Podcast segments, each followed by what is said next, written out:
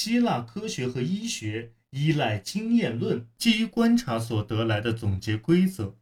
这就意味着各科学理论之间常常相互矛盾，医学上亦是如此。从医者之间相互竞争，都热心推广自己的理论。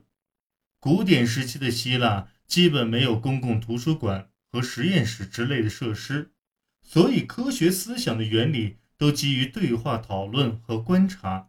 因此，早期的自然科学与其他相关学科，哲学、神学、修辞学等密不可分。阿里斯托芬在《喜剧云》中描述科学研究。与哲学研究的融合，或者说二者的混淆时，嘲笑苏格拉底把他描写成自然科学家，精通空气理论，把时间花在对云讲话这件事上。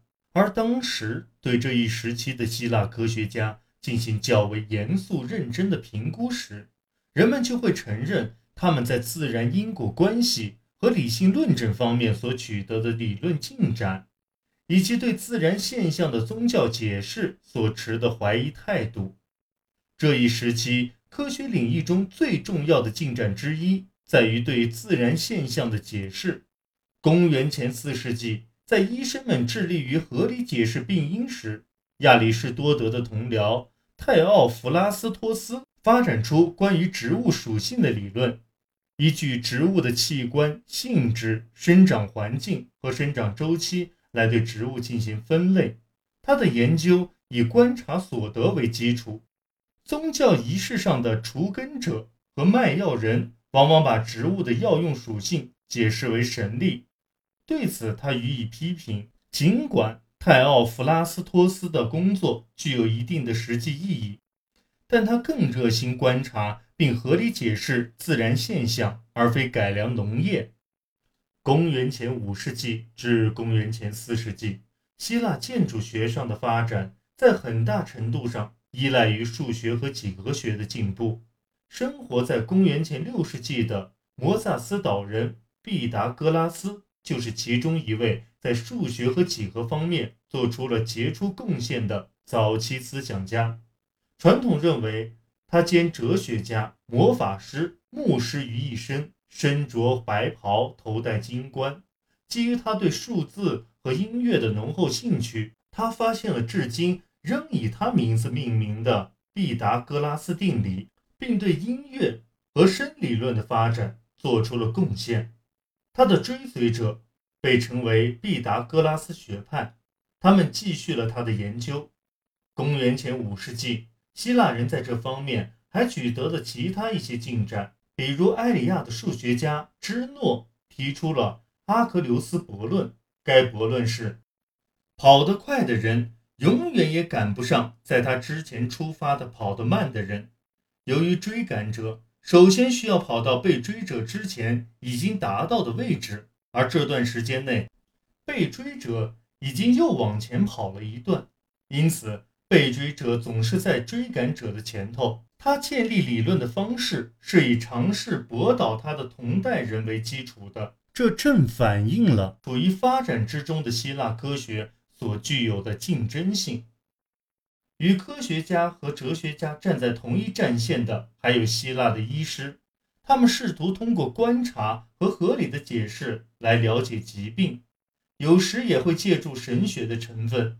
荷马史诗中。就有对因战斗而造成的伤口进行医治处理的描述，而希波克拉底全集则提供了自公元前五世纪往后希腊医学发展的证据。最初，希腊人或许是从埃及人那里学到的医术，但随着时间的推移，希腊人的医术青出于蓝而胜于蓝。早在公元前六世纪，希腊医师就在整个地中海地区声名斐然。历史学家希罗多德讲述了这样一个故事：公元前六世纪二十年代末，大流士一世在下马时受伤，裸关节脱臼。他马上招来了埃及医师医治，但毫无效果。于是他又找来了一名希腊医师德摩西迪斯。此人当时被留在大流士一世宫廷里为奴。德摩西迪斯医术高明，治好了国王的伤。此后，他不但在宫廷里备受尊敬，而且在整个希腊世界都享有盛誉，甚至后来还雇于雅典城邦。公元前五世纪，群狮群体的发展越来越普遍，其中最有名的要数以科斯岛的希波克拉底为首的一群。到公元前五世纪后期，希波克拉底已经享有盛誉。他既是学问渊博的教师，又是医术高明的医师。《希波克拉底全集》揭示了以科学探究为基础的医学思想发展。以及医学探究与信仰治疗及其他庸医手段加以区分的努力，文集中非常强调饮食和锻炼，并承认外部环境在疾病起因中的重要性。